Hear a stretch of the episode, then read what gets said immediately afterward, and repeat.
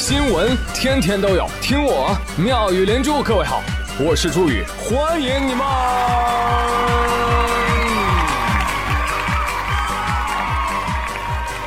谢谢谢谢谢谢各位的收听啦！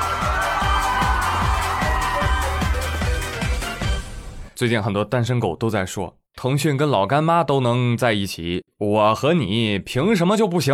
嗯，是我不够辣呀？还是你不够傻呀？干啥啥不行，吃辣椒酱第一名。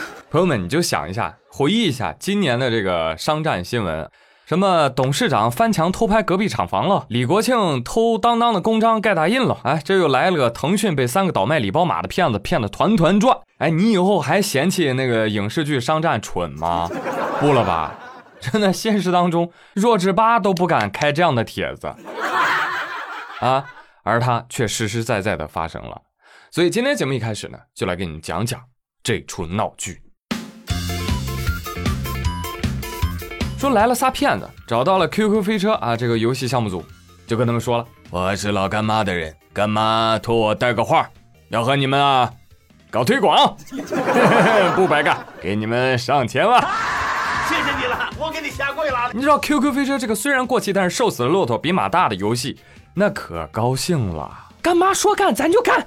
呃，咱们这边呢想了个策划啊，就是在游戏里呢给咱搞一个老干妈飞车套装，哎，还有老干妈定制皮肤，另外还有老干妈特制辣酱，相当有钱。咣咣的就上啊！游戏直播里面还哐哐的强行给冠军队伍投喂老干妈，吃吃吃，一定要吃的香啊，吃的香，干妈才能高兴。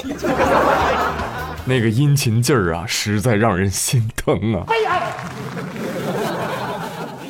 哎，但蹊跷的是啊，这仨骗子业务能力啊还挺强。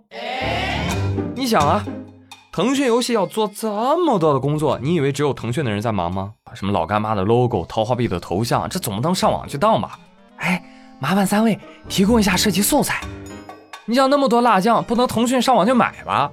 哎，三位，麻烦提供一下各种物料吧。再然后，每一句广告词、每一张设计图、每一条广告视频、每一个合作框架、每一个策划方案，这能腾讯单方面决定吗？对呀。麻烦三位选一下 slogan、草图、大纲，哎，再麻烦审一下出版、修改版、第三版来喽，中版来了，金主，哎，最最最最最终版又来了。哦，什么？还是用第三版发布啊？瞧好了，您呢？就这样，全程三个人对接。怎么着？三个人分饰多角儿，跟多个部门对接。我天，就这样瞒天过海糊弄了腾讯大半年。有人笑出了猪叫声，哇！还有人要我发微信红包庆祝一下。有朋友说了，那他们图个啥呀？别急，等到这些事儿都落听了，仨骗子就说了：“干妈托我给你们带个话，说你们啊干得不错。干妈说了。”还得配合你们搞搞这个推广和宣传嘛，所以呢，这个配套赠送的游戏礼包码呀，来给我们来一波吧，明白了吗？这仨就为了获取游戏礼包码，然后放到网上倒卖出去换钱。但是呢，根据业内人士估算，说这个 QQ 飞车老干妈兑换码呢，也不咋值钱，你去淘宝一搜，都没人卖这个，也不知道这仨骗子到底赚了多少钱。但是广告的合作费用可就达到千万级别了。腾讯就很纳闷啊，然后就给他们仨打电话。哎喂，哎您哥仨给干妈带个话，呃该做的我们都做了，这钱什么时候打过来呀？不好，要赖账！腾讯立马决定起诉老干妈，啊向法院提出了财产保全的申请。啊，什么意思呢？就是请求法院啊查封或者是冻结老干妈的一千六百万财产，哎，用于支付这个合同款项。腾讯说：“陶老太太，今儿这钱你还也得还，不还也得还，白纸黑字签着你的名儿呢。”老干妈说：“什么玩意儿？签合同？谁给你签了？我吗？拉倒吧！你经我同意了吗？你就用我名头？你还想告我？我还想告你呢！”哎，我提醒您，这可签着您的大名呢。我签的是啥？老千妈。嗯。哎呦，干嘛呀？这好歹我们也替您宣传了大半年了。什么是爱情？就是在您不知道的地方，有人在为您默默的付出啊！别扯犊子啊！谁帮谁宣传呢？到底是你那飞车有名，还是我老干妈有名啊？谁蹭谁的热度，你搞清楚了。而且你这一顿宣传，论销量，在我这边完全体现不出来呀！你忙活啥呢？你宣传有用吗？我我什么我？你你什么你？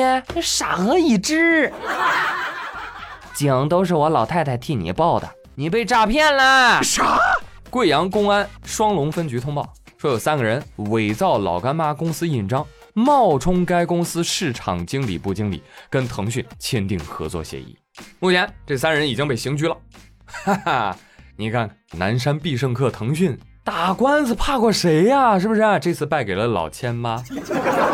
哎，你还别说哈，老干妈真挺适合在游戏里投放广告的。这不恰恰说明了游戏宅们的日常生活吗？老干妈盖饭来一碗啊，真香！哎呀，试问谁能逃脱火辣女神桃花碧的诱惑呢？真香，还省钱呢，是吧？吃老干妈省下的钱可以充游戏，这不就是上下游产业吗？别人买一瓶假的贵八块，我贵一千六百万。哎呦我的天啊，辣成这样！我是一边吃辣椒一边检查公章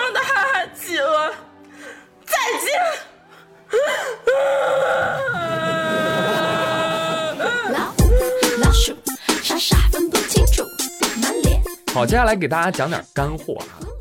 这个案子发展到现在，虽然互联网上发酵了不少的信息，但是仍然疑点重重，有待法院进一步的审理。比如说，第一点，老干妈当真毫不知情吗？这么大型跨界、长于半年的合作，老干妈全场无人知晓，直到收到了南山区法院的裁定书，才发现情况不对。一旦老干妈知晓而默认这一切发生，这可就有的聊了。第二点。腾讯真就认准那仨人了吗？腾讯方面表示，曾经多次催付账款，难道就一直是死磕那仨人？从来就没有通过其他的渠道联系过老干妈的财务、法务还有管理人员吗？Amazing。第三点，证明身份难道只要一个公章就行？对呀。做过这个相关工作的人应该都知道，签合同之前，什么营业执照啊、银行资信证明啊、法人签字啊或者证明文件啊等等。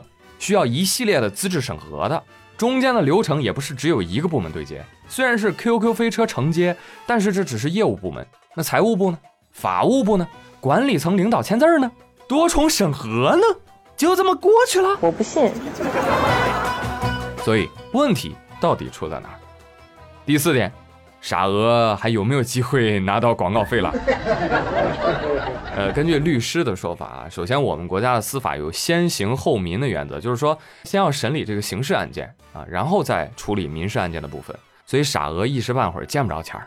那其次，能不能拿到广告费呢？还得看这个案子是不是属于表见代理啊，听着很专业啊，一个法律术语。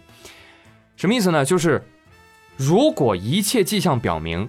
那仨骗子如果和老干妈有着千丝万缕的联系啊，比如说以前他们就在业务部门干过，或者是某些地方代理商，或者是受老干妈相关人士的雇佣等等等等啊，有这种千丝万缕的关系去跟腾讯谈合作，那腾讯善意无过失啊，有正当理由相信三人有代理权订立这个合同，那么这个代理行为就是有效的。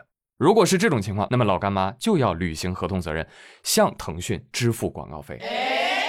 啊，当然了，有一种情况是老干妈人在家中坐，锅从天上来。啊，这仨人就是一纯诈骗团伙，跟老干妈毫无瓜葛，这就属于无权代理，老干妈不需要承担任何责任。腾讯要钱，只能跟他仨要去。我没钱。所以你看，搞清楚那莫名其妙的三个人究竟是怎么做到这一切的，才是本案的关键。所以呢，现在也先别撕，也别先站队。吃瓜还得慢品，吃快了是要噎死的。